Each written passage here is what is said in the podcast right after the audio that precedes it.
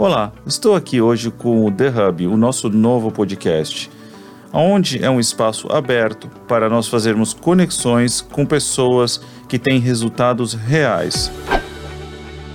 Hoje sou o host aqui para o The Hub, nosso podcast. Estou aqui hoje com a doutora Marisol Andrade, que é uma advogada de imigração e uh, que tem resultados comprovados que nós mesmos já utilizamos alguns serviços dela e tivemos resultados positivos. Um prazer ter você aqui, doutora Marisol. Obrigado, Richard, pela oportunidade. Eu sei que tem muita coisa para se esclarecer, principalmente para quem quer estabelecer um negócio ou já até tem negócio aqui nos Estados Unidos, então é um prazer estar aqui hoje. Sim, o prazer é nosso. E sim, eu recebo bastante perguntas no, no Instagram de pessoas que estão vindo empreender aqui nos Estados Unidos, que hoje a gente tem uma equipe que ajuda essas pessoas, e muitas perguntas mesmo sobre essa parte migratória, muitas dúvidas, e é um processo que eu tenho acompanhado há algum tempo aí. E como existem várias opções, uh, eu sempre falo para as pessoas procurarem um advogado, e muitas vezes eu até indico você, porque eu sei que, a, como a gente já teve aqui os nossos resultados, que você fez alguns casos para nós que foram positivos, né? Eh, você virou uma referência para nós aqui. Então eu queria hoje fazer algumas perguntas, talvez aí para dar um apoio para as pessoas que têm dúvidas, tentar esclarecer para eles algumas perguntas frequentes que eu recebo. A primeira deles que eu recebo muito é que vem muita gente para cá com o visto de estudante e de turista. Uh, e o que, que você acha que é para essas pessoas que estão vindo com esses vistos? Você acha que eles já deveriam tentar alguma coisa antes de vir ou chegar aqui e tentar trocar o visto aqui nos Estados Unidos?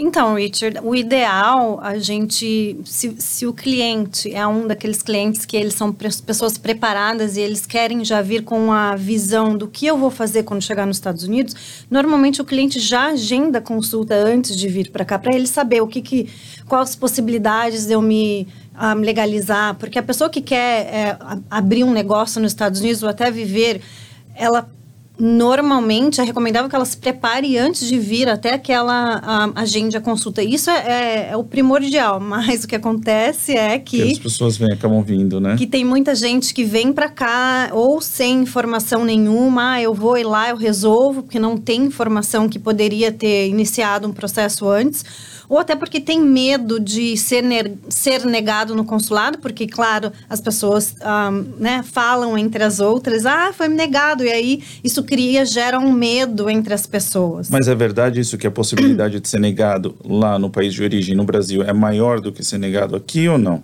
Não, não é. Depende do visto, tá? Então, assim, por exemplo, visto de estudante, depende da situação da pessoa. Se ela tem vínculos no, no, no país de origem, é, então, assim, cada caso é um caso. Agora, é, então vamos lá, das duas opções, tá? A pessoa tá no Brasil, aí ela vai agendar uma consulta com o nosso escritório ou com o escritório de um advogado, né? A gente recomenda que a pessoa faça sua pesquisa para ver primeiro se o advogado é um advogado realmente. Vai Sim. no, é, por exemplo, na Flórida tem o, o website do Florida Bar, que seria a OB aqui dos Estados Unidos. Cada estado ele rege é, o, a, licença, a licença de um advogado aqui nos Estados Unidos. Então, Florida Bar, vai lá no Florida Bar e você coloca o nome pra da pessoa. Para saber se a pessoa é realmente aí, um advogado. Exato. E não só isso, mas mesmo se ela for advogada, se tem alguma coisa negativa, se a licença dela tá ativa, entendeu? Porque tem advogado que a licença foi caçada, entendeu? Sim, sim. Ou então a pessoa nem é advogada e se passa por advogado. Acontece muito isso. E a gente vê muito advogado do Brasil sim, que, se passa, é, que se passa por advogado nos Estados Unidos. E tem uma grande diferença, né? Exato, exatamente. Então, assim, é, faz essa pesquisa, né, sobre o advogado, se é realmente advogado, agende sua consulta e o advogado ele vai te falar todas as possibilidades, Entendi. entendeu? Principalmente se a pessoa quer abrir um negócio nos Estados Unidos, porque isso é uma coisa muito séria. Tem investimento que Exato. envolve muito dinheiro. A gente está falando, né, é, vezes cinco, vezes seis, depende da conversão do, do dólar real. Então, Exato, antes de arriscar é bom sempre se informar com um advogado acreditado, Exato. né, pelo bar e, enfim, é, eu sei que tem pessoas que vão pedir o visto, às vezes, em São Paulo. Faz alguma diferença no, na cidade? Hoje em dia, eu vejo visto de turista. As pessoas vão para outro estado lá no Brasil tirar o visto porque está demorando tanto para agendar. também um visto de trabalho, de, é, você consegue numa outra cidade tirar ou tem que ser no lugar onde você mora no Brasil? Não, você pode ir até outros consulados no Brasil para fazer o pedido do visto, mas, por exemplo, visto imigrante, por exemplo, EB3, EB2, é somente no Rio de Janeiro. Ah, então, tá. quando você vai receber um green card pelo visto, ou visto de família ou por família, é sempre no Rio de Janeiro. E visto E2, aí tem Rio, tem São Paulo, tem um, consulados que não oferecem aquele tipo de visto. E, por tá. exemplo, um visto E, você vê que às vezes tem um estado que é mais fácil que o outro ou não? Porque eu escuto que às vezes em São Paulo, ultimamente está tendo alguns vistos negados, então a gente... Então, Richard, é, o, tanto o consulado como o departamento de imigração vai é, por fases, né? Às vezes está muito fácil em São Paulo e eu, particularmente, sempre gostei de aplicar para o visto E2, que é o visto de tratado, tá? Só é, dando uma explicação para quem tem o passaporte que assinou um tratado comercial com os Estados Unidos, por exemplo, Itália, Espanha, é, e tem uma lista enorme. Então, essas pessoas podem aplicar para o visto E2 fazendo um investimento num negócio aqui nos Estados Unidos.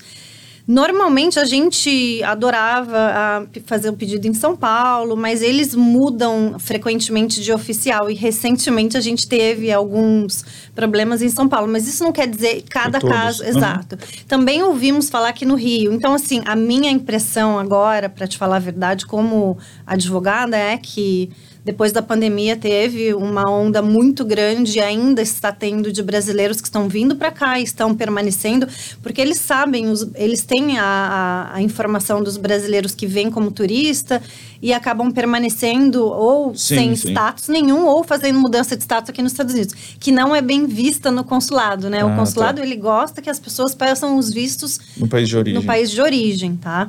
Porque eles têm uma. É, eles fazem uma investigação muito maior no consulado do, do que aqui no USCIS. Hum, entendi. Tá? Um, tem uma entrevista. É, eles podem ver os recursos da pessoa muito mais lá do que daqui, né? Várias coisas lá que eles têm. Exatamente, ex exato. Então, assim, é, a gente tem ondas de época que tá fácil um visto, o outro tá mais fácil, ou num consulado ou no outro. Mas... Entendi. E se a pessoa vem aqui com o visto de turista, ela quer trocar o de visto? Uh, nesse tempo até ser aprovado, como que ela fica? Com que status? Então, toda pessoa que entra aqui com visto de turista, um, ela tem que esperar 90 dias para ela fazer qualquer mudança de status para outro visto, tá? Então, assim, não tem nenhum impedimento dela fazer mudança de status, mas se ela fizer antes dos 90 dias, pode ser que é, tem algum problema lá no futuro de é, uma negativa de um visto, porque eles dizem, ah, você entrou como turista, você falou para o oficial de imigração, hora que para o CBP, né, que é o oficial que é, te entrevista na entrada, que você vinha fazer ficar 15 dias e você permaneceu. Então você já tinha a intenção de ficar permanentemente, mas você mentiu na entrada. Então, às vezes, eles podem negar por fraude. Então, a gente sempre tem aquele é, os 90 dias, porque depois de 90 dias a intenção já não é mais atributada a essa ah, pessoa, ah, tá? Então, qualquer entrada, seja mudança para visto estudante ou para um EB2, NW. Mas digamos que acabou o visto, os, você tem seis meses para ficar aqui. Você pediu com 90 dias, depois de 90 dias, mas está chegando próximo da expiração e você ainda não recebeu o visto novo. Então, você fica pendente a aprovação da imigração. Você não está ilegal, é sem status no país, mas você também não está com status. Então, você está meio que num limbo. Você está esperando a aprovação da imigração, então você só vai saber se aprovou quando aprovar. E aí pode demorar. Depende do visto. Pode demorar três meses, pode demorar dois anos. E quando eu estou nesse limbo, eu posso, eu consigo tirar uma driver license ou não? Na maioria dos vistos, sim. Tá? Consegue. Por exemplo, visto de estudante, sim. Ah, qualquer visto de trabalho, sim. Falando ah. do visto de estudante, né? Ah, tem opção, as pessoas vêm aqui, digamos, como um turista. Foi o meu caso, quando eu cheguei aqui 26 anos atrás. E aí eu fui estudar. E eu tinha a opção de pegar o I-20 e ir para o Brasil e colocar um F1 no passaporte, ou continuar aqui. Algumas pessoas falaram, não, é arriscado você ir para o Brasil e tentar fazer um F1. Fica por aqui mesmo, só que saiba que você não vai poder mais viajar. Você vai ter que ficar aqui dentro Exato. até você mudar de visto um dia. Então, o que, que você acha? Você acha arriscado ir para o Brasil, colocar, tentar colocar o visto do estudante no passaporte? Quem já está aqui, só fazer o I-20 e acabou e ficar por aqui, mudar o status, ou, ou não? Então, Richard, normalmente quando vem uma pessoa, uh, nessa situação que você está é, me, me, descrevendo, primeira coisa que eu vou perguntar é sobre os recursos financeiros, os, os, a, a, que a gente fala, os vínculos no Brasil, tá? Ou no país de origem. E aí eu vou analisar quanto tempo ela está aqui no visto de turista. Se ela tiver muito tempo no visto de turista, isso não soa bem para o consulado lá. Hum. Então, vamos supor que a pessoa está aqui há quatro meses como turista e ela volta para pedir de estudante. É meio arriscado. É, eu acho super arriscado, porque eles. O que, que é na cabeça do oficial? Ela fala, ah, ela já ficou quatro meses, então ela vai ficar de qualquer forma. Eu não vou aprovar. A intenção dela é permanecer nos Estados Unidos permanentemente. Então, eles podem negar baseado só nisso, do tempo que, ela, que a pessoa ficou, entendeu? Agora, se a pessoa veio passear, ah, vou fazer uma consulta, e a pessoa tem recursos, e ah, vai vir. Depende também se vai vir ah, cursar inglês ou não Universidade é, eu... normalmente é aprovado, tá? É muito difícil eles não é, exato. Sim. Agora, curso de inglês, lembre-se, eles sabem que a maioria das pessoas que não tem é, ou, outra oportunidade ou não se qualifica para nenhum visto ou não tem dinheiro para aplicar para algum outro visto, ela vem e ela aplica para o visto estudante, porque é uma forma da pessoa permanecer legal no país. E então e uma, eles sabem. E uma pessoa que é um, um estudante, uh, ok, ele está cursando inglês, tem um limite, né, que você pode estudar inglês, digamos assim, ou daí você tem que entrar numa faculdade e cursar um curso normal. Agora, uma vez que a pessoa está como estudante, quais as opções de visto? Ok, eu quero ficar, eu decidi que eu quero morar aqui. Uh... A primeira coisa que a gente explica para quem vem como estudante, tanto a pessoa que entra com visto de estudante aqui ou que muda status para estudante, é que o visto de estudante ele é indefinido. Se a pessoa vem para estudar nos Estados Unidos e ela continua estudando, por exemplo, vem faz quatro anos de curso de inglês, depois faz uma universidade mais cinco anos e ela quer fazer uma outra universidade. Então, aí, tecnicamente, se ela quiser ficar estudando, ela pode ficar estudando 15 anos no visto de estudante, com o visto de estudante. Então, ele é meio indefinido o tempo, desde que você mantenha seu status né? Você tem que estudar full time, né? Que são 18 horas mínimo por semana. Você tem que manter a, as suas notas e você não pode faltar. Sim. Então tem é, esses requisitos para continuar com o visto estudante, mas ele é indefinido. Se a pessoa está aqui como estudante, ela mudou o status, veio como turista, mudou o status, daí aprovou, ela só pode começar a estudar depois que aprova esse Sim. status, tá? Durante o período que está esperando, ela não pode estudar. Aí ela iniciou os estudos e ela quer morar permanentemente. O, I-20 hoje em dia demora para sair um I-20? Não, o I-20 ah, depende da escola. Porque é a própria escola que emite, né? É, não, rápido. Tá, e aí ela, vamos falar, ela está estudando e ela decide, ok, eu gostei, eu quero ficar morando aqui. Quais os vistos mais simples de se fazer uma vez que você está aqui já como estudante? É, não tem nenhum visto simples para você se legalizar nos Estados Unidos, né, Richard? Mas assim. Os mais comuns. Vamos falar assim. os que estão na moda, que eu falo, Isso. os que estão na moda hoje em dia, EB2 e EB3, tá? tá. EB2NW, que é um visto. É, vamos falar um pouquinho do EB2, tá? Ele é um visto que a pessoa que está vindo, ela tem que ter uma ou experiência ou ela tem uma formação acadêmica e ela tem que comprovar que o trabalho dela vai beneficiar os Estados Unidos de alguma forma, tá? tá? Então tem é um visto bem complexo, mas a gente tem tido muito sucesso ultimamente. E por que muito sucesso, tá? O que acontece é você você Qual a diferença do EB2 e EB3? O EB3 você tem um empregador envolvido, uhum. um, uma empresa americana que vai te peticionar e vai, vai aplicar para você vir trabalhar nessa empresa. E o EB2, por isso que tem o NIW. O NIW é o National Interest Waiver. O waiver é uma isenção de uma oferta de emprego nos Estados Unidos. Então, uhum. para a pessoa se qualificar para essa isenção, ela tem que comprovar que ela é a gente fala boa ou né o que o, é, a sua profissão que... vai beneficiar os Estados Unidos. Então assim a gente tem as um, as profissões que são bem mais fáceis de aprovar por exemplo área médica porque tem uma carência muito grande nos Estados Unidos. O empreendedor a gente tem tido muito sucesso tá? Ah, e isso ah, nós aqui já fizemos eu acredito que a gente fez com EB3 você, EB3 é. tá. Então é, a gente qual que é o processo do EB3? A gente precisa colocar um anúncio, alguma coisa assim? Tá, vamos falar então do EB3, porque a gente estava falando do EB2, né? Tá. Ah, o EB3, ele tem, tem que haver uma empresa envolvida, tá? Então, a, a, a gente trabalha para a empresa, normalmente, para o empregador, que é uma empresa americana, tá? Essa empresa, ela tá trazendo alguém para trabalhar, porque ela não porque a gente tem que provar que, a, que ela não consegue esse profissional no mercado local. Por isso que a gente faz Hoje em os dia anúncios. deve estar fácil isso, porque... Tá... Facílimo, isso que eu estou falando. Tanto o EB2 quanto o EB3, o fato da gente estar tá tendo uma falta de mão uma de obra. carência de mão de obra muito grande nos Estados Unidos, óbvia, né? Onde você vai, você vê hiring, hiring, né? Procura isso, isso. Então, tem um limite de quantos, quantos funcionários uma empresa pode trazer no EB3? Não tem limite na lei, mas a gente sempre recomenda que você não tenha mais do que 50% dos seus funcionários em vistos EB3, porque é, pode dar problema. Mas assim, não, Entendi, pode, como... pode se tentar, tá? Depende da empresa. Se a empresa for muito grande, tiver muitos funcionários, é meio que limitado, entendeu? Ela tem Entendi. que provar o, a necessidade. Tá? E quanto tempo demora para sair um EB3, mais ou menos? Então varia, Richard. Um, a primeira parte, que é a parte, lembra, a, o EB3 ele, a primeira parte dele, o primeiro um ano, é, que a gente fala que é o Labor Certificate, ele é ele é com o departamento de trabalho, nem é o departamento de imigração. O departamento de trabalho que determina o salário da posição. Primeiro a uhum. gente cria a posição Aí criamos, vamos, vamos colocar uh, um exemplo na sua loja, vamos criar uma posição de vendas, tá? Você está com, com dificuldade de encontrar pessoas que trabalhem na sua loja na área de vendas. Então a gente cria a posição, aí a gente manda essa posição para o departamento de trabalho, eles determinam o salário, aí assim que sai o salário, a, a gente começa os anúncios da posição. Tá? Aí se ninguém aplicar, ninguém local. Exato. Aí e pode... aí os anúncios saem em dois jornais, dois domingos, sai no rádio. Tem um site do governo aqui na Flórida, chama é, Employ Florida, Florida Employ. Nesse tempo que eu estou esperando o EB3, eu estou em qual status? Eu, digamos assim, que eu entrei aqui como turista.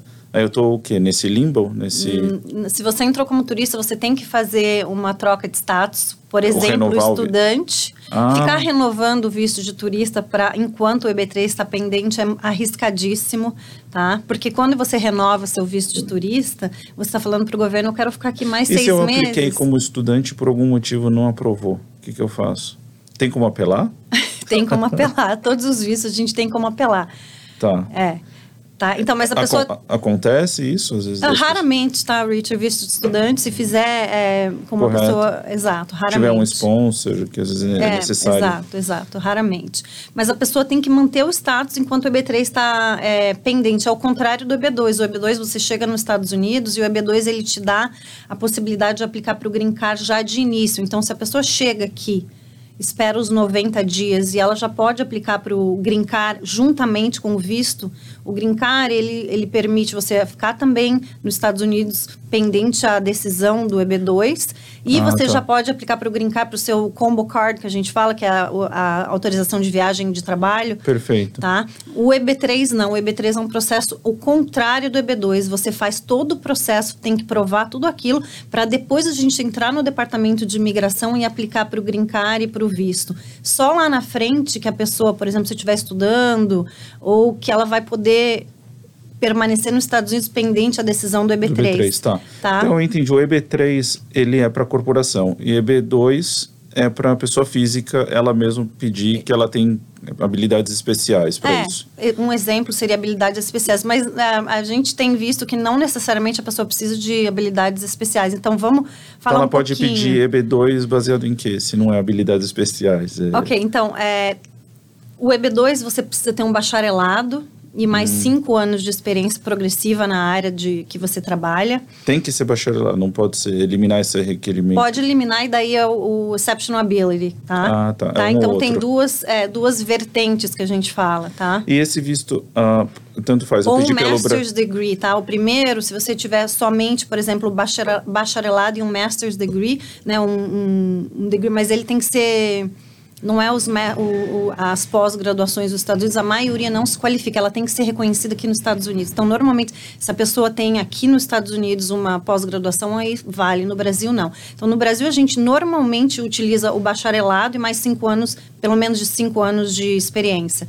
Entendi. Ou então, se a pessoa não tem bacharelado, por exemplo, tem muito é, empreendedor no Brasil que não terminou a faculdade, ah, eu não... Eu, Sim, exato. Né? E aí, essa pessoa entra no, no exceptional ability, habilidades excepcionais, que daí aí tem os critérios que tem que ser. Aí a gente tem que ter três, pelo menos três dos critérios. Você tem uma licença para trabalhar na área e tem, tem e vários tanto, tanto faz ela, a pessoa pedir no Brasil ou pedir aqui, o EP2? Ah, se você está falando de resultado, tanto faz. O que tá. é diferente é, por exemplo, se a pessoa pede no Brasil, a gente pede só o visto, não pode pedir para o green card junto. Ah, você pede, aqui você já pede o green card de cara. E a pessoa, tanto que ela tem a possibilidade de pedir ou não, ela pode pedir só o visto e esperar. Por exemplo, se ela Entendi. tiver com visto estudante, tem cliente que fala: não, eu quero saber se vai aprovar primeiro para depois pedir o green card. Por que isso? Tá? É importante para quem está fazendo o visto de EB3. Porque se a pessoa entra aqui, ou se ela está com um estudante e ela fala, ah, doutor, eu quero aplicar para o green card junto, ela tem que estar tá ciente que se não se negar lá na frente o visto, você fica sem status. Uau. Tá? Aí eles te dão uns dias Porque já não está mais estudando e não tem mais o de estudante, ah. né? Então ela ela estava dependendo somente no visto EB2, ele negou e ela fica sem status. Então bem importante tá? isso. A pessoa ficar com visto algum visto válido enquanto ela está no processo do esperando o EB2. Isso seria o ideal, tá? Entendi. O ideal da pessoa esperar ou aplica só para o visto, espera e aí depois aprovou, ah, ok, então agora a gente, porque se aprovar o I-140, que é a base do Green Card, que é o visto, né, porque lembra, o visto e o Green Card são duas coisas, o visto é a base do Green Card. Hum. Se ele aprova, que é o I-140, então aí é 80% de caminho andado. Sim, você recebeu tá? o Green Card. Exato. E o, ok, uma coisa que não se fala mais tanto é o visto O. Uh, antigamente a pessoa optava pelo EB2 ou o visto O. O que, que é o visto O e o visto O também é a habilidade excepcional, também tem. É, o visto O e o visto EB1 são vistos similares. EB1 é a habilidade excepcional, o, realmente aquelas pessoas que têm muito destaque na carreira, tá? O EB1, depois o EB2 e o EB3. O EB1 é, o, é assim que a gente fala, é o, o, que você tem que mostrar que você é realmente uma pessoa de destaque, tá? Aí tem aqueles 10 requerimentos, né? E você tem que ter pelo menos três, tá? Por exemplo, atletas, né? Que, Sim. Tá? Exemplos. Um, a gente já teve até contador lá brasileiro que a gente aprovou EB1 no nosso escritório. Então, assim, não tem ramo, mas, assim, os mais uh, fácil de se identificar seria atletas, pessoas que têm, né? Famo pessoas famosas bom, etc. Entendi. E agora, qual visto para um empresário que está querendo vir aqui empreender nos Estados Unidos? Qual o valor mínimo necessário uh, e quais os vistos mais comuns que você vê? Tá, para a pessoa que quer empreender, abrir uma empresa e fazer um investimento nos Estados Unidos, tem, tem é, vários vistos, tá? Tem o EB5, que é o visto de investidor mais é, investidor puro mesmo, que você pode investir num, num regional project, que agora aumentou o valor para 900 mil dólares, ou você pode abrir um negócio, criar 10 empregos e investir o valor de 1,8 milhões de dólares. E eles acabaram de mudar também, pode ser que esses valores que eu estou passando já tenha, tenha modificado, tá? Porque eles fizeram uma reforma no Vista EB5 recentemente. Uma nova, uma boa notícia do EB5 é que antes, quem aplicava para o EB5 ficava, tinha que ficar esperando, ou se a pessoa estivesse no Brasil, esperaria anos, porque o Uau. EB5 ele demora 5, 6 anos, porque tem uma Uau. fila muito grande. Mas agora você pode entrar nos Estados Unidos e pode aplicar para o Green Card, da mesma forma que o EB2, que você aplica ah, junto. Ah, você então, se demorar cinco anos para aprovar, você pode esperar com já é, com autorização de trabalho, autorização de viagem. Isso é uma coisa nova. E qual tá? o valor do EB5? Então, eles tiveram uma. É, talvez a gente faça uma, uh, uma correção, mas eles, eles acabaram de revisar. A último valor que eu tinha, 900 mil se for num projeto regional e 1,8 se é na sua própria empresa. Tá? tá? Claro que tem exceções. Se for num, numa área é, de alto índice de é, desemprego, o valor vai para 900, ou se for numa área rural, tem todas essas exceções. Entendi. Então, é bom agendar uma consulta para... Tá, e digamos que eu não tenho esse valor Exato. todo. Aí, tá, aí vamos para o segundo. Aí tem o E2, que é esse visto de tratado que a gente conversou. Que, que esse é para quem tem o passaporte europeu, né?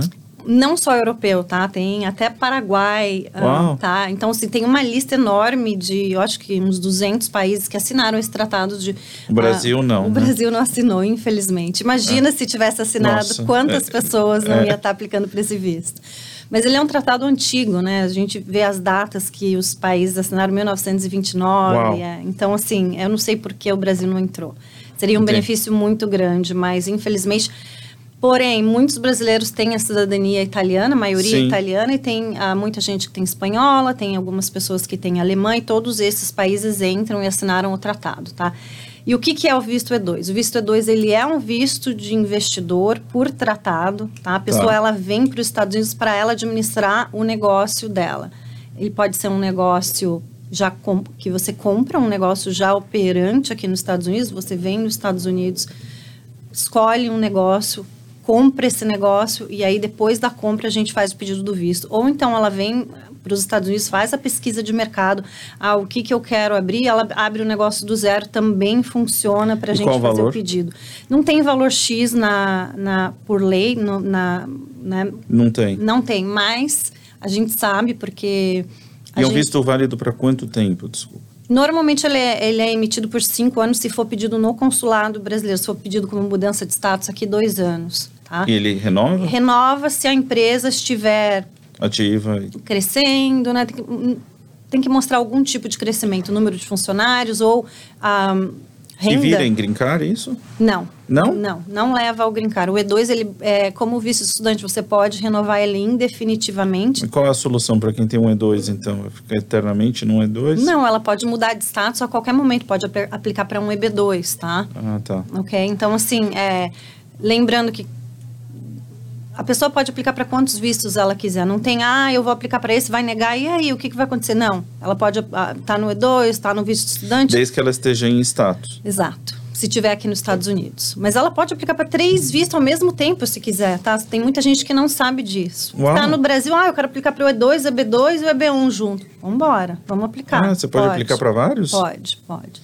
Mas aí aprovando, cancela os outros? Você escolhe, se aprovar dois, você escolhe qual você quer é, proceder. Mas você pode aplicar para vários vistos. Tá, e agora uma pergunta importante. Uh, tem muitas pessoas que estão vindo ter filho aqui nos Estados Unidos, mas que não pretendem morar aqui. Isso, isso é legal? Um... É uma, é uma coisa que tá, é uma área cinza da lei? É exatamente, não tem nada na, na lei dizendo que pode ou não pode. Tanto que o, na época do Trump, você viu que o Trump queria né, é, modificar esse tipo de lei, porque ele não concordava com isso, mas um, não se impede. Os Estados Unidos é um país muito liberal, né, Richard? Assim, é, as pessoas vêm aqui e ela. O que, que acontece? A minha recomendação, quem está fazendo isso? Não use nenhum tipo de benefício do governo, que isso pode vir a ter algum problema se você quer vir ou quer aplicar para um visto no futuro. A gente nunca sabe. É, por exemplo, na época Trump, seria um problema se uma pessoa veio aqui e utilizou, por exemplo, de um hospital, tem uma dívida no hospital, tá? Agora pararam com o, o Biden, eles pararam, é mais pro-imigrante, né? Eles pararam com essas diretrizes, mas a gente não sabe no futuro se vai voltar, se o Trump volta ou republicanos, e então a gente tem que tomar muito cuidado.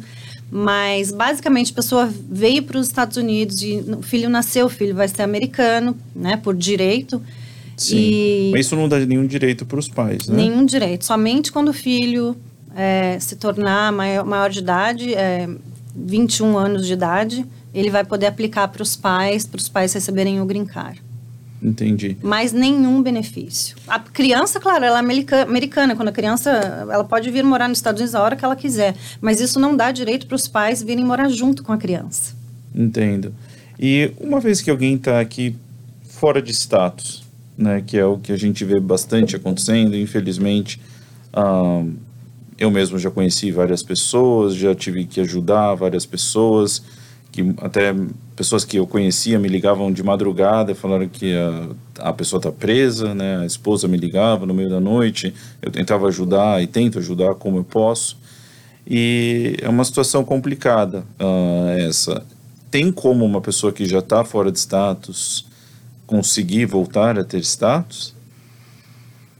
Tem. É, tem algumas um, recursos limitados, tá, Richard? Então, assim, a pessoa que vem consultar a gente, tem muita gente que já vem com essa intenção, tá? De ficar ilegal e ficar Uau. permanentemente. Porque fulano ficou e mora 20 anos nos Estados Unidos sem status, então eu vou e vou né? E não vai acontecer nada. Uau. Só que daí depois, passa dois anos, a pessoa, por exemplo, começa a trabalhar para uma empresa, essa empresa quer aplicar para ela, aí tem a, o problema de não conseguir, porque lembra, o EB3 a pessoa precisa estar tá com status, e se ela tiver sem status, ela já não pode se beneficiar.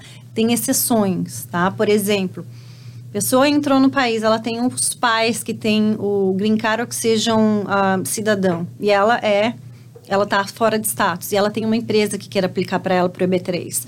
A gente pode fazer todo o processo de EB3 e antes de aplicar para o Green Card, a gente faz um pedido de perdão baseado nos pais. Ah, tá? Dos pais terem Green Card ou cidadania. Exatamente. Então, assim, tem algumas exceções, mas a pessoa está ilegal no país, está sem status, que a gente fala que é o mais apropriado. Sim. Casando com um cidadão americano, casando com uma pessoa que tem green card, que muita gente não sabe, tá? A pessoa que tem green card nos Estados Unidos pode passar green card para outra pessoa via casamento, mesmo se a pessoa estiver fora de status. Mas que, demora muito, né? Ah, uns quatro anos, vai, porque precisa de aplicar para o green card e depois precisa de ter o pedido de perdão aprovado. Tá? Tá. Claro que a gente também, o pedido de perdão não é automaticamente aprovado, tem os seus requisitos e a gente precisa de uma consulta para ver se a pessoa se qualifica ou não. Tá? Então, outros vistos, tá? Depois, um, VAWA, que é o violência, é, né, violência doméstica, também a pessoa não precisa estar legal no país. Por exemplo, se ela casou, nem deu entrada na imigração e a pessoa, o esposo, Tá? Mas é só caso, é só violência doméstica ou viol, qualquer tipo de violência? Se for outro tipo de violência, entra o visto U. Tá? Por exemplo, na, meu namorado me espancou e está tendo um processo contra ele, etc. Aí tem o visto U, que é o visto para crimes qualificados, tá? Então, daí, Isso mesmo para quem está fora de status? Para quem está fora de status. E esse visto U, ele se torna green card um dia? Se torna, mas demora muito tempo, porque tem uma fila muito grande. E o número de vistos, os Estados Unidos ele tem, ele aloca um número específico de vistos para cada categoria anual. Uhum. Então, se tem muita aplicação e, e poucos uh, vagas, então a fila vai aumentando. O visto U, uh, vamos colocar aí, pode demorar até 10 anos para a pessoa conseguir o green card, mas ela também está protegida de ser deportada. Ah, tá? Uau. Mesma coisa o asilo. Se a pessoa, asilo político, se a pessoa entrou no, no país, ela aplica para asilo, ela está protegida de deportação até uma decisão da imigração ou da corte, se ela estiver em, em, em, corte, né? Porque o, o, asilo tem feito com o USAS, que a gente fala que é o um, affirmative, affirmative asylum, né? Quando a pessoa entrou aqui dentro do primeiro ano, ela aplica, ela não está em processo de deportação, mas, por exemplo, alguém que entra pela borda e ela foi pega e ela já entra em processo de deportação automaticamente. Então, o processo dela está em corte.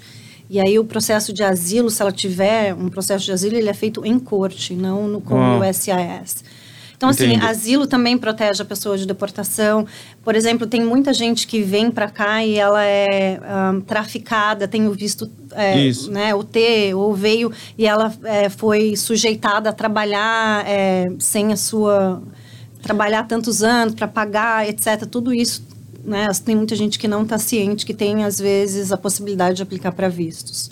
Eu conheço uma, uma, família, inclusive, eles tiveram um problema que eles estavam uh, estavam fora de status e teve um problema de briga na escola e aí a, a, era com uma criança envolvida e a criança, enfim, apanhou e daí eles entraram com o pedido. Nesse caso, a família inteira que recebe? Normalmente ou? a família se beneficia. Uhum. Ok. E uh, uma vez que a pessoa está fora de status e ela casa, né, uh, tem casos que é negado mesmo assim? Se a pessoa não consegue provar que o casamento é verdadeiro, sim, Richard, mas assim, uh, pelo menos em nosso escritório, assim, eu posso contar no dedo em todos os anos se teve se, se, teve mais de três processos casamento que a gente não conseguiu aprovar é porque realmente a pessoa Entendeu? Sei, já não. Ela não seguiu as, os nossos conselhos, tá? Porque assim, Entendi. a gente. É, a pessoa vem contratar a gente, a gente demonstra e passa para o cliente nossa, nosso conhecimento. Sim, Tem que fazer isso, isso e isso. Tem gente que não segue, tá? Entendo. Infelizmente. E uma vez que você. Uh, voltando pro do asilo, é comum para o brasileiro conseguir asilo? Não, Richard, é isso. Muito brasileiro acaba aplicando para o asilo aqui porque o asilo ele te dá a opção de a opção não o benefício de você aplicar para o visto para autorização de trabalho depois de seis meses que o asilo está pendente uhum. E o asilo hoje em dia ele demora muitos anos, na maioria dos casos. A gente tem umas exceções que a entrevista é agendada rápido, mas eu tenho cliente há sete anos esperando Uau. decisão E aí o que acontece se depois de sete anos, dez anos é negado? Aí ela entra em processo de deportação e ela ainda tem uma outra chance de apresentar o caso um, ah, para o juiz, tá? Ou outra um, ah, benefício que ela tenha. Vamos supor se ela se casar Se ela tem um processo uh, pendente por 10 anos e ela se casa, e a gente pode aplicar para o Green Card baseado no casamento. Um exemplo, tá? Hum. Mas se ela não tem nenhum outro recurso, benefício, e ela vai para a entrevista e o processo dela é negado, pedido de asilo, eles colocam ela automaticamente em, em processo de deportação. O que, que, é um processo de deportação? Vai para a corte e daí o juiz vai decidir a, a, o caminho dessa pessoa. Ou vai ser deportada, vai ter uma ordem de deportação, ou ela tem algum outro benefício, né? Tem, eu, a gente não trabalha com processos em corte, tá? Em nosso escritório. Então, a gente, quando tem um cliente, a gente indica... Exato, é, exatamente. E, e, nesse caso de, do asilo, né? Uh, os, quais são os motivos mais comuns para o Brasil? Por exemplo, eu sei que Venezuela, a gente sabe por causa do governo da Venezuela, em, e a gente sabe o motivo das pessoas pedirem asilo. Agora, do Brasil, qual, qual o motivo mais comum que você vê? Tem N motivos, tá, Richard? Uh, agora, o que o brasileiro precisa saber, gente, violência não aprova asilo, violência, violência em geral, porque no asilo você tem que identificar uma pessoa ou um uma gangue, entendeu? É, ah, eu fui pre... eu fui é, raptada, eu fui, sabe? Se realmente não é, vou dar um exemplo, tá? Um exemplo assim bem.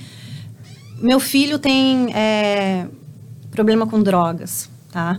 Uh, dependente de drogas e ele compra droga do traficante e o traficante começa a ameaçar a família Sim. e a família fica em desespero e a família vem embora. Então, assim, Claro, isso é um, é, é um motivo para o asilo ser aprovado, mas assim, a gente não, não tem certeza absoluta, porque Exato. tem que comprovar tudo isso. Exato. Tá? Eu, e muitas eu... vezes as ameaças não tem muita comprovação. Político, por exemplo, um político que é, vai contra o governo.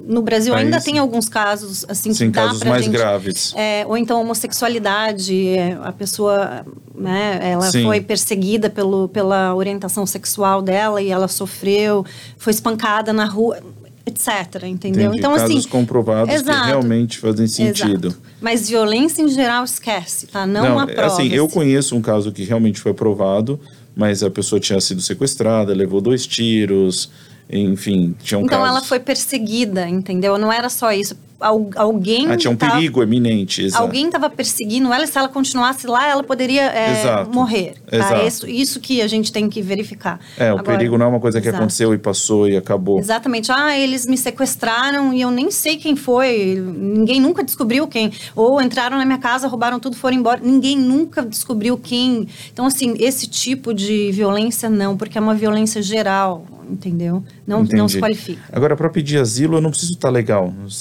Não, você tem que pedir o asilo dentro do primeiro ano que você chegou nos Estados Unidos, tá? Se você passou os 365 dias, você tem que comprovar. Hum, é, exato. Como que eles vão saber se a pessoa não está legal? Ela entrou, digamos, sem status aqui, ela cruzou a fronteira.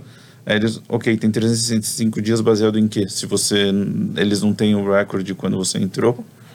Aí vai ser a palavra da pessoa, mas normalmente quem entra pela fronteira ela é apreendida, tá, Richard? E ela entra em processo de deportação automático, tá? É hum. muito difícil hoje em dia uma pessoa entrar para a fronteira e não ser apreendida. Eu, eu não vejo. Antigamente, ah. sim. Claro que deve existir, mas é, é, raro. E hoje no governo Biden, que é um, um governo democrata, você vê que é mais está mais fácil? Como mudou alguma coisa ou não? Ele é um, é um, é, é um governo mais pro-imigrante, né, Richard? Então, assim, teve várias coisas que se modificaram totalmente da, da era Trump.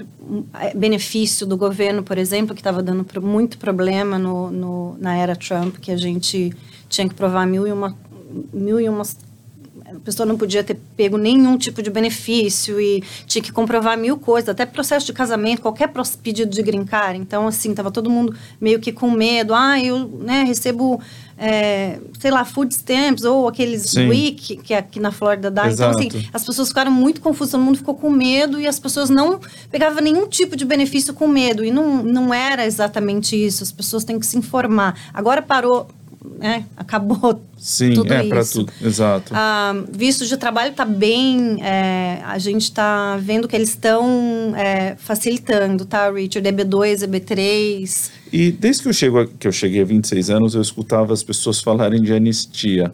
Isso um dia, um dia vai acontecer, na tua opinião, ou é só apenas um sonho? É, a gente espera que aconteça, porque tem tanta gente sem status né, no país, não só brasileiro, mas de todos sim, os... Sim, sim, sim. É, o isso... número é muito maior do que o que eles reportam. É, exato, muito. muito é, e assim, eu acho que ia beneficiar muito o país por pagamento sim, de imposto claro. e legalizar realmente essas pessoas para elas né, virarem uma pessoa legítima ter um social security e tudo. E todos é, eu já tive esperança que isso ia acontecer um dia na época do Clinton, mas depois eu fui vendo que ninguém ninguém conseguia fazer isso passar, é tão polêmico. Então que... faz muitos anos, né, que é. se passou uma anistia. Acontece que eu acredito que tem uma briga muito grande dentro do governo, porque se passar uma anistia, isso gera uma uma esperança, porque geralmente quando eles passam anistia, eles falam, olha, quem chegou até 2020, Exato. então isso gera, ah, ok, então eu vou entrar e vou ficar ilegal, porque daqui 10 anos eles vão passar outra anistia. Então, eles, eu acredito que tem essa, esse sentimento Exato. de não dar esse exemplo para as pessoas virem e ficar ilegal aqui nos Estados Unidos, de permanecer ilegal por tantos anos. Né? E... e agora uma coisa, com o governo da Flórida, a gente sabe que é um governo não tão pró-imigrante. Uh, você vê alguma diferença, assim, pessoas sendo... Uh, você recebe chamadas de pessoas que foram presas por estar sem status ou não? não. A polícia prende? Parou totalmente. Na, é, na, na, época do Trump, tive vários clientes que foram apreendidos e, e, e entraram em processo Sim. de deportação. Eles pararam totalmente. Inclusive, na era Trump, olha que diferença, assim, é muito berrante, tá?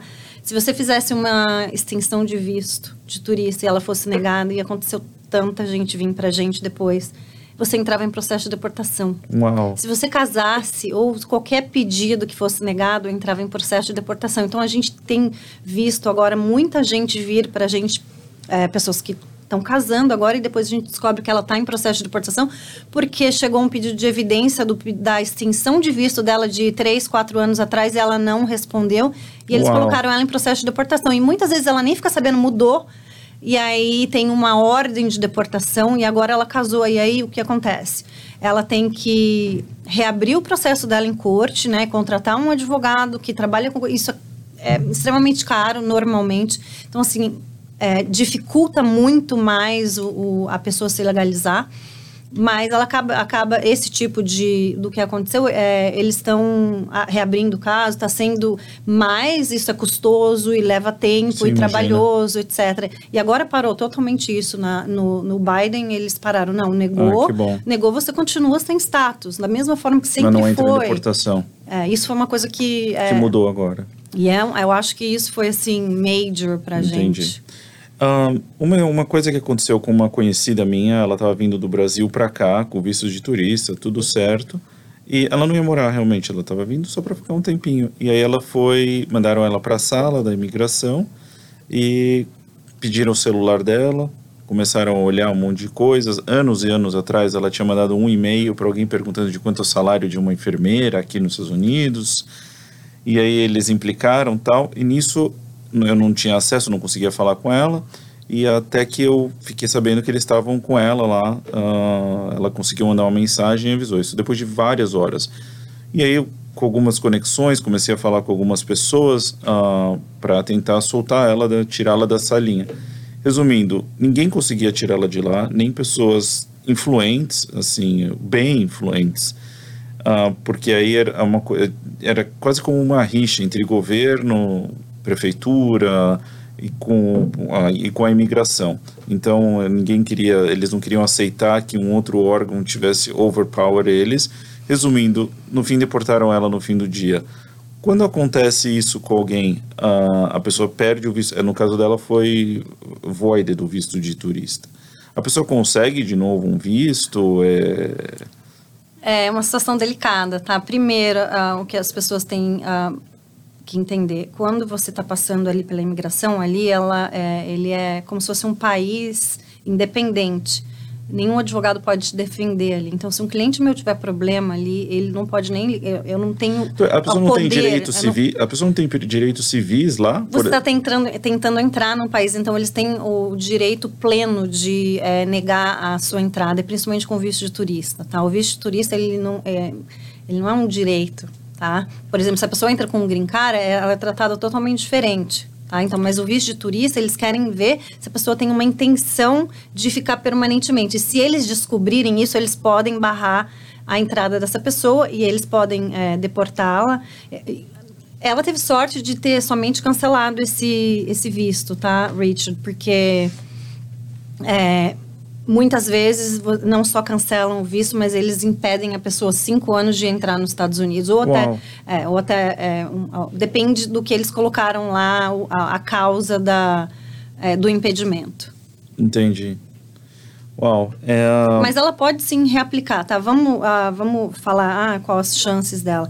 Quando acontece isso, o que acontece? Se ela voltar lá e tentar um visto turista amanhã, provavelmente vai ser negado, tá? Exato. Não 100% de certeza. Ela pode se explicar, de repente, ter o visto novamente aprovado, mas é, é bem alta as chances de não conseguir. Mas vamos supor, essa pessoa a, aplica para um visto B2 ou B3, ele é aprovado, o I-140 dele é aprovado. Essa um, cancelamento de visto na, no, que ela teve do visto de turista, né?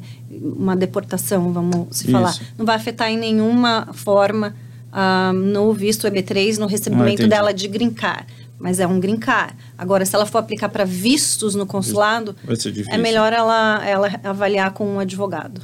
E um visto que a gente não falou aqui uh, é o L1, para pessoas que têm empresa no Brasil e que abrem uma empresa ou trazer a empresa do Brasil para cá, ou de qualquer outro país. Esse, na minha época, o investimento, se não me engano, não tinha um investimento inicial, mas a renovação é onde eles pediam mais coisas da empresa, que tivesse faturando 200, pelo menos 200 mil por ano na época e tinha quatro funcionários. Eu comprei uma empresa na época que ela era 7 mil dólares, faturava 20 mil por ano, mas eu consegui fazer ela faturar no primeiro ano 200 mil. Hoje em dia existe um, um, valor X mínimo? Nunca, nunca houve nenhum valor mínimo para o L1, tá? E o que, que é o L1? O L1 é a transferência de um executivo ou um, um gerente ou algum funcionário que tem um conhecimento específico na empresa, tá? Então, a, empresa tem que ter uma empresa no exterior e ela abre uma filial, uma subsidiária aqui nos Estados Unidos, que também pode ser aberta do zero ou pode ser comprada uma empresa já existente. Isso. Não tem nenhum valor específico e nunca teve na lei, tá? O que tem de específico na lei é que essa empresa, ela precisa criar empregos, ela Isso. precisa gerar né, renda. Ela... Mas não tem um mínimo de funcionários? Tem. Não, não. Tem o que o advogado vai te recomendar. Na lei não ah. tem número mínimo de, de funcionários, nunca teve teve, tá, Richard? E não precisa, não precisa ser do mesmo ramo, que na época foi a... Não. Eu não era... Eu tinha 19, 18, 20 anos mais ou menos e, e o meu pai tinha uma empresa no Brasil, a gente abriu uma empresa aqui, mas ele no Brasil tem confecção, é fábrica, e aqui uhum. era uma loja de malas. Exato. E daí era como se ele tivesse me transferindo de lá para cá. Eles não é, requerem um, o mesmo ramo, eles vão utilizar sua, o seu conhecimento como administrador, gerente ou executivo da tua empresa no Brasil. Você tem que ter pelo menos trabalhado pelo menos um ano na empresa é. nos últimos três anos, é, lembra, isso. né? É, e aí isso, eles, no meu caso, eles achavam difícil porque eu era muito novo. Uhum. O advogado falava, mas como que você vai provar que você trabalhou um ano? Você tem 19, você trabalhou um ano nos últimos três anos e já tem um cargo mas eu, eu, eu, lembro que eu tinha muitos diplomas do Sebrae que eu fazia desde uhum. os meus 14, 15 anos, isso ajudou também. E por a empresa ser consolidada lá também ajudou. Exato. Então, assim, eu, é, vamos falar de ondas, né? Eu lembro que há muitos anos atrás, quando eu até comecei a minha carreira, era, é, o L1 era visto do momento como o EB2 é agora, né? Então, assim, Sim. e depois começar, começou a negar, negar, né? Teve muita, muita negativa desse tipo de visto, porque descobriram que tinha muita fraude, brasileiros e outros é, nacionalidades que vinham aqui colocavam qualquer coisa no plano de negócio, porque lembra, o L1 você não, não tinha que fazer o um investimento, você só apresentava o plano. Isso. Tá? Você só abria a empresa ah, às vezes transferir o dinheiro na conta e abrir depois que aprovasse, que daí você poderia colocar seu plano em ação. Claro que muita gente já né, iniciava a empresa, era mais fácil, mas muita gente só apresentava um plano de negócio e depois não colocava esse plano em ação. Isso. Né? Ou então alugava uma, uma sala né, daquelas virtuais e a empresa ela aplicava para o visto somente para entrar e viver nos Estados Unidos. Por não, isso que me falavam que é. era mais difícil você renovar o L1 exato, do que ser exato, aprovado a primeira vez. Porque o L1, ele, se for uma empresa nova, ele é emitido por um ano só. E depois desse um ano você tem que comprovar que a empresa tem os funcionários, etc. Né? Perfeito. Mas aí, o que acontece? O L1, ele caiu de moda um pouco. Porque Sim. tem outros vistos que têm benefício. Se um a, empresário a, quiser aplicar para o L1, ainda tem a, a possibilidade, mas tem talvez o EB2 seja um visto mais mas rápido para conseguir o green card, porque o L1 você não pode aplicar para o Green Card direto, você tem que mostrar que a empresa cresceu, esperar alguns anos para então, só deixando claro aqui, uh, para a gente ir encerrando, o EB2 ele não tem um valor mínimo, uma empresa que eu vou comprar uma, uma, uma loja de 100 mil dólares, eu qualifico para um EB2. Se a pessoa tiver a qualificação profissional, sim, porque eles olham não só no investimento, não é um visto de investidor, ele tem a categoria que a gente pode argumentar, é, olha, ele é um empresário de sucesso, aqui está a documentação da empresa dele no Brasil e ele está vindo aqui para os Estados Unidos para ele é, utilizar esse conhecimento dele, ele vai abrir empresa X e a gente também apresenta um plano de negócio para para o Departamento de Imigração e não tem um número, de, de, um valor nenhum de investimento, tá, Richard? É, pode ser 20 mil, pode ser 30 mil, pode ser zero se a pessoa, né? Entendi. Não vem nem abrir um negócio, né? Porque não é um investimento. Mas a gente. Mas quanto maior o negócio, maior o investimento, você acha que as chances aumentam? Sim, okay. com certeza. Ótimo, então, doutora, a gente está aqui encerrando. Eu queria é, perguntar se tem algumas últimas considerações suas, alguma coisa que você gostaria de falar. A gente sempre recomenda, né, Richard, que um, ah, faça aquela pesquisa, que contrate um advogado é, competente e licenciado nos Estados Unidos antes claro. de qualquer coisa, de preferência fazer a consulta mesmo antes de sair do, do Brasil para já ter a visão. Às vezes, muitas vezes a gente consegue já ajudar o cliente Uh, lá no Brasil. Eu, sou, a... assim, gente, eu tenho a prova disso. É. Uh, a gente tinha um funcionário aqui que ele tentou aplicar, né? Ele tentou por três anos aplicava e não, não, não, chegava o visto, enfim, não era aprovado. Ele já decidiu ir embora dos Estados Unidos, ele tinha ido para Portugal. E daí eu falei, bom, vamos tentar, eu vou tentar, eu conheço uma advogada, a doutora Marisol, aí eu fui lá, a gente tentou o caso dele com você e foi aprovado e ele conseguiu e hoje está morando com a família dele aqui nos Estados Unidos. Exato. Então, realmente, quem você usa, uh, eu falo por experiência própria, faz diferença sim. É, e tomar muito cuidado, porque tem muita empresa, porque assim, muita gente, vamos falar, cresceu o olho, né, Richard? Muita ah, empresa. Ah, ah venha morar nos Estados Unidos, vou te ajudar com tudo. Olha, eu te ajudo a estabelecer sua empresa, eu te ajudo a alugar sua casa, blá, blá, blá, o seu visto, assim, aqueles pacotes Olha, desconfie, gente, porque assim, é, geralmente quem está oferecendo esse pacote não tem advogado envolvido, na maioria das vezes, tá? Não estou discriminando casos. nenhum, uhum. mas tem que fazer, você tem que fazer Isso a sua é diligência. Tudo, eu acho que é para é. tudo. Eu vejo muitas pessoas levando golpes aqui que acham que estão chegando na terra do Mickey Mouse. É Inclusive tudo... contador, né, Richard? A pessoa vem aqui, ela, ela estabelece um negócio e ela contrata uma pessoa pensando que é contador. Sim, não... E a pessoa não sabe nada. Aí tem é, problema de tax, double taxation, ah, a pessoa vai ter que pagar imposto. Então, assim, tudo tem que contratar um, um, um, profissional na área competente. Exato. Pessoa... Eu, e por incrível que pareça, eu vejo isso acontecendo mais aqui até no, do que no Brasil, que o Brasil é mais regulado nisso. Eu vejo às vezes menos regulamentação aqui. Exato. Então abre um espaço muito grande para pessoas que não são daquela, não são formadas naquilo e estão executando e fazendo. E passando informação errada para as pessoas, né? Sim, eu conheço famílias que foram destruídas já. O tal paralegal, quantas vezes a cliente chega no meu escritório, doutora, mas eu pensei que era advogado e olha o que aconteceu. E muitas vezes é tarde demais, não tem o que a gente fazer. Então, assim, é muito triste isso. A pessoa ah, não, mas fulano me indicou porque deu certo com ele. Então, é, é uma situação sei, muito é delicada. É triste. A história mais comum, né, daqui. Sim, sim. Eu também recebo muitas pessoas que investiram, abriram empresas e, enfim, nem existe a empresa. Então, Exato. é complicado. Bom, uh, queria agradecer por ter vindo aqui no The Hub, no nosso podcast, e espero que a gente possa ter esclarecido a pergunta das pessoas e, e, um dia receber você aqui de volta. Eu que agradeço. Adoraria voltar e falar sobre os tópicos atuais de imigração e ajudar as pessoas e dar, passar conhecimento. É né? muito legal esse, é, esse projeto que você está fazendo. Obrigado. Imagina. Um prazer, Vitor.